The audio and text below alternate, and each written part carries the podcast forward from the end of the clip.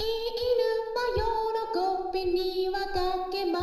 り猫はこたつで丸くなる。こんにちは。サラホリスティックアニマルクリニックのホリスティック獣医サラです。本ラジオ番組ではペットの一般的な健康に関するお話だけでなくホリスティックケアや地球環境そして私が日頃感じていることや気づきなども含めて様々な内容でイギリスからお届けしております。はい。あの皆さんですね暖房器具に関する YouTube 動画はご覧になりましたか？え？え YouTube 動画って YouTube もやってるんですか？って思ったそこのあなた。はい。私はですねもともと YouTube チャンネルを運営してましてそこからラジオ番組も持つようになったのでもう YouTube の方がもう全然長いんですね。全然っていうのはねちょっと大きさだったかな。まあたったのね3ヶ月の違いなんですけれども、まあ、YouTube 動画とラジオ番組の方を両方こう運営しててねまあ、最初の頃は同じ内容のものを配信していたんですけれども、まあ、一度ラジオ番組で配信した同じ内容のものを少し変えてでそこで YouTube 動画の方にね出していたんですけれどもねまあそのやり方だとねなんかやっぱりあんまり再生数が伸びなかったんですね。まあ多分ですねラジオ番組の方で一度聞いている内容になっちゃうとまあ同じ内容をあえてね動画で見ようとはあまり思わないのも当然なのかもしれないなとも思いまして今回は全く別の内容としてラジオ番組内で取り上げたことのないテーマで YouTube 動画を出してみたんですね。まあそしたらねうん一応今のところ再生数が結構伸びてきています。でいいねボタンのねクリックもいつも押してくださっている方本当にありがとうございます。すごい励みになってます。でまだね動画を見ていない方は是非チェックしてみてください。ペットを飼っている人にとっては本当に重要なことを今回お伝えしたんですけれども飼っていない方にとっても人間の健康にまつわることをお伝えしていますので暖房選びの参考にしてもらえるのではないかなと思います。そしてですね今回はすでにその動画を見た方もいらっしゃると思いますのでねちょっとだけ補足するような形でその YouTube 動画ではお話ししていなかったことに触れていきます。今回お話しするのは暖房器具で温めすぎると良くないんだよっていうお話です。じゃあどうしたらいいかっていうところまでお話ししていきますけれども皆さんはどんな暖房器具を今使ってますか？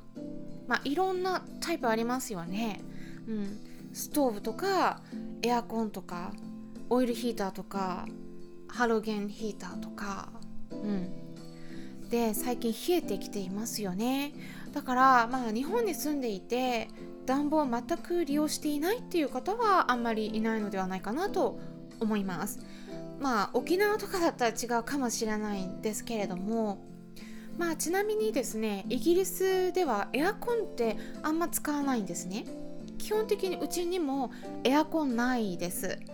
うん夏にエアコンかけることがないからなんですね。まあ、ただ大きな建物になれば、まあ、結構暑がりな人は多いのでエアコンかけてることはあるんですけれども、まあ、一般的な家になっちゃうとあんまりないですね。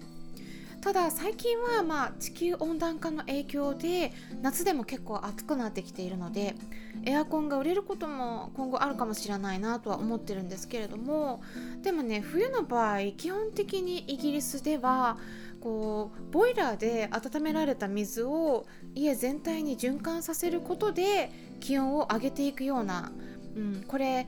セントラルヒーティングシステムっていうんですけれどもこれが一般的なんですね。なのでそれによって二酸化炭素が発生したりすることもないので、まあ、すごい環境にもいいし安全で熱を循環させるにも結構効率がいいというふうに言われている方法なんです。でもそれでもねうんまあ寒がりな私の場合は結構ね冷えを感じることがあったりあと私と一緒に暮らしている猫がね2頭いて名前はジョバンニとカンパネオラっていう名前の11歳のオスの兄弟猫で日本から飛行機に乗せて機内に乗せてね連れてきた猫たちなんですけどカンパネーラの方がね冷え性なんですよ痩せ型で、まあ、結構動く方なんですけどね。寒がって時々私とねやっぱべったり一緒にいたがることがやっぱ夏と冬を比較すると圧倒的にねやっぱ冬に増えるんです、まあ、ちなみにジョバンニとカンパネラはもうね中医学で言ったらまるで陽と陰って感じで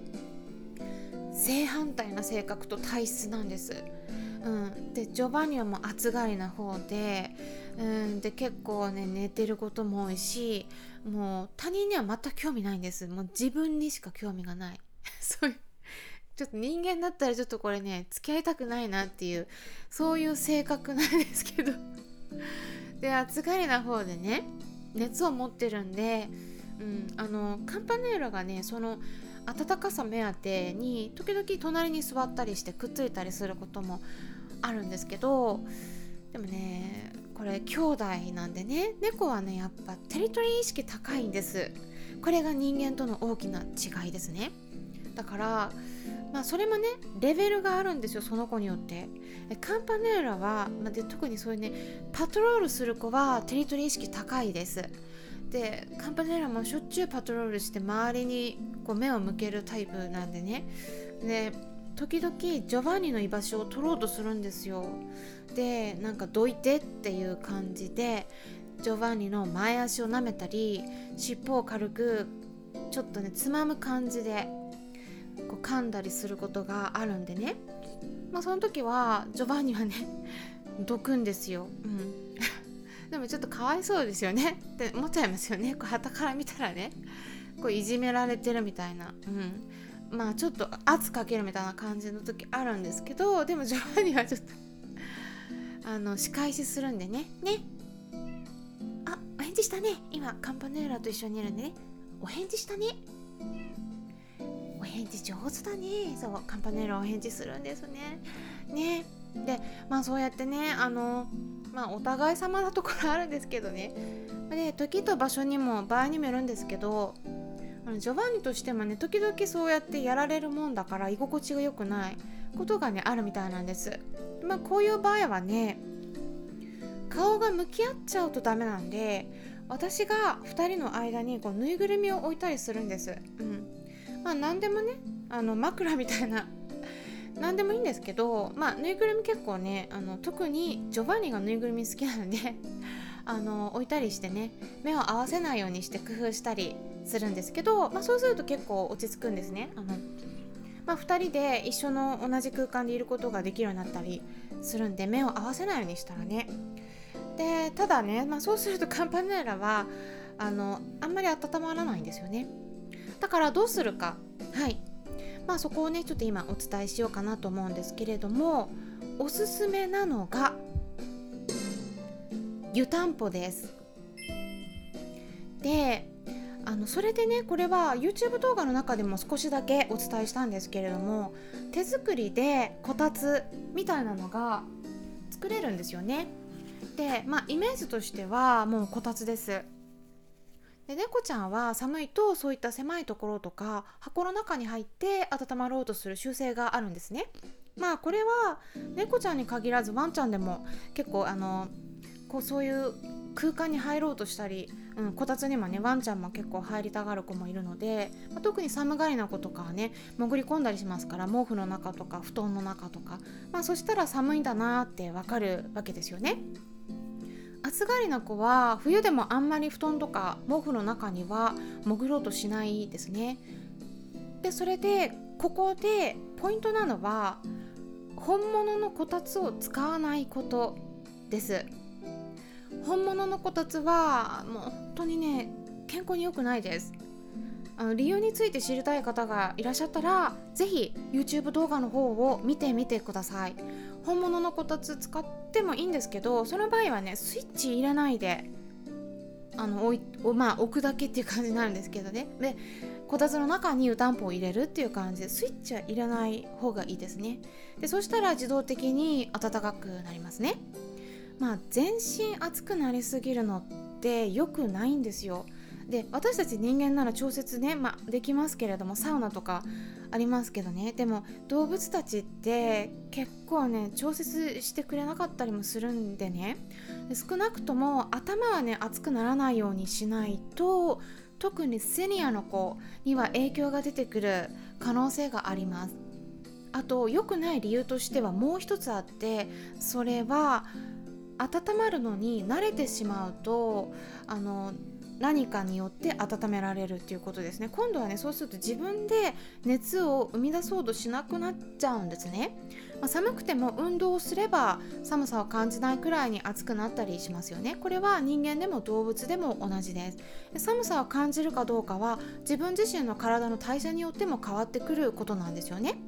だから実際には体調の悪い時なんかは温めてあげるのはいいんですけれども湯たんぽとかもあんまりね本当は使いすぎないようにして、まあ、こたつみたいなのを用意して、まあ、布団とか厚めのブランケットなどをかぶせることで、まあ、できるだけ自分自身の力で熱で温まることができるようにしてあげたりあと寒がってるようだったらこう家の中でもおもちゃで